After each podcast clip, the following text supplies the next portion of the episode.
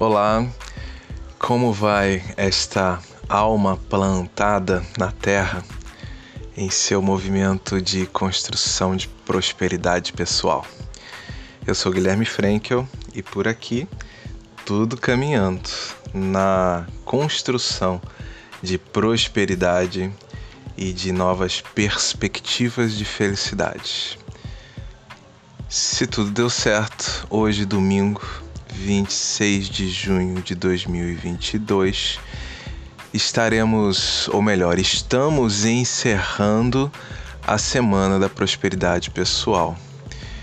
O que eu não posso garantir é que efetivamente este episódio esteja chegando até você no dia 26. Talvez acabe chegando um pouco depois, até porque eu já começo a me acostumar com o fato de que no sábado e domingo eu sempre me atrapalho com a postagem dos episódios do podcast. Vou construir um cenário de superação disso, mas ainda não consegui colocar o dedo no processo correto para resolver o problema. Sigo fazendo as preparações, os estudos, as gravações, tentando agendar as publicações, mas volta e meia tô sempre me perdendo no movimento. Acho que porque eu não gosto dessa coisa de me programar com muita antecedência para o que virá a ser. Eu gosto mais de pensar nesse movimento constante diário. Em algum momento eu vou me acomodar com essa perspectiva. Hoje a gente encerra a semana com o episódio de número 28 da série 2022B, em cima da mensagem de número 134 de 2022 que o Bira enviou. Eu coloquei o título desse episódio como O Outro na Minha Vida. E ela se constrói a partir de um trechinho de música porque no dia 14 de maio, quando o mandou essa, essa mensagem, era um sábado. E sábado na rotina do Bira é sempre dia de trechinho de música. A gente vai de Taiguara, Teu Sonho Não Acabou. E a gente vai pegar só um trechozinho da música para fazer essa reflexão sobre o outro na minha vida o Bira recortou seguintes, os seguintes versos: Eu preciso, eu preciso, eu preciso de você. Eu preciso muito de você. E eu confesso que para uma alma que não gosta de depender, como é o meu caso, é muito difícil admitir que precisamos do outro.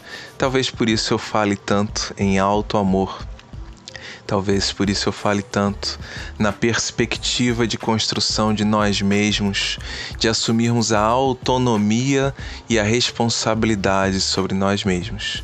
Mas no fundo do meu coração, eu acho que isso faz muito sentido.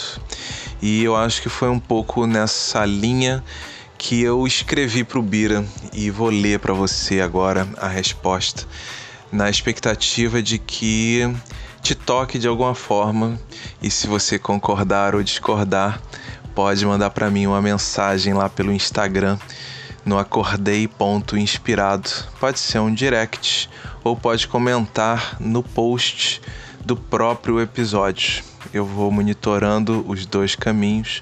Não garanto responder imediatamente, mas eu respondo. Cada vez mais estamos conscientes de que necessitamos uns dos outros. A ciência nos revela que o ser humano aumenta consideravelmente suas taxas de estresse quando não está convivendo com outros seres humanos. Acredito que, de forma natural, construímos nossos olhares de mundo e estruturas sociais respondendo a esta premissa da necessidade de convivência social. Talvez esta característica tenha se desenvolvido a partir da convivência coletiva em milhares de anos de história e de construções sociais. Talvez seja fruto da seleção natural e do poder de adaptação de nossos corpos ao meio em que nos encontramos. Hoje, o que temos por certo é que adoecemos quando não estamos convivendo com outros humanos. Pagamos um preço por vivermos de forma solitária.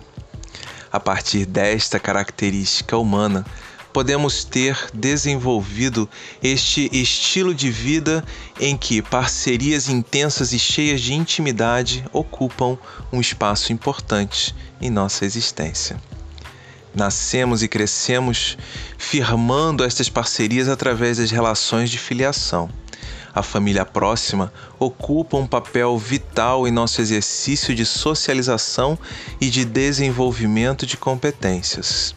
Posteriormente, aprendemos a eleger parceiros afetivos e, via de regra, nos unimos a estes parceiros para constituir novas famílias, empreender negócios e avançar com a vida. Acredito que é importante considerarmos esta necessidade e esta estrutura de organização social quando seguimos mais conscientes no mundo construindo nossas relações mas também acredito que precisamos tomar cuidado para que estas relações não se estabeleçam de forma patológica, manifestando-se em graus elevados de dependência, por exemplo. Se, por um lado, precisamos da convivência, por outro, carecemos em empreender nossas próprias jornadas, estabelecermos sentido para nossas existências e desenvolvermos habilidades de independência e de autonomia. Uma relação saudável é aquela que reconhece o espaço do outro construir-se e que aceita seu próprio trajeto autoral é uma parceria em que ambos os lados desenvolvem-se e partilham os resultados de suas construções. Acredito que o sucesso dos pais se dá de forma plena quando seus filhos são capazes de seguir com segurança e autonomia em suas vidas, buscando construir suas famílias e seguir em frente. Um casal feliz constrói sua família educa seus filhos, estabelece seu patrimônio conjunto, mas, ainda assim, podemos reconhecer as individualidades que o compõem com clareza. Penso que a letra da música talvez sugira uma relação adoecida em que um vínculo de dependência firmou-se, causando dor e sofrimento para ambos os lados.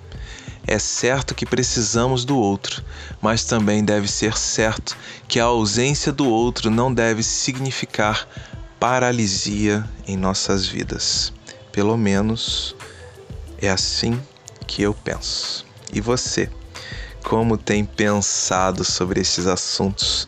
Como esta ideia sobre o outro na minha vida ou sobre o outro na sua vida caiu por aí no seu terreno de construção de si mesmo. Deixe uma mensagem lá no direct, no acordei.inspirado do Instagram ou um comentário no próprio episódio. Vou ter a maior felicidade de te responder e trocarmos algumas ideias. Espero que este exercício diário esteja te fazendo tão bem quanto tem feito para mim, que fico feliz em saber que nossa pequena comunidade de reflexão sobre a vida está crescendo. Deixo um grande abraço para você e, se tudo der certo, nós nos vemos amanhã, no dia 27 do 6, começando a conversar sobre a semana do viajante transformado estrearemos o episódio de número 29, falando sobre singularidade em relação. Um grande abraço e até lá.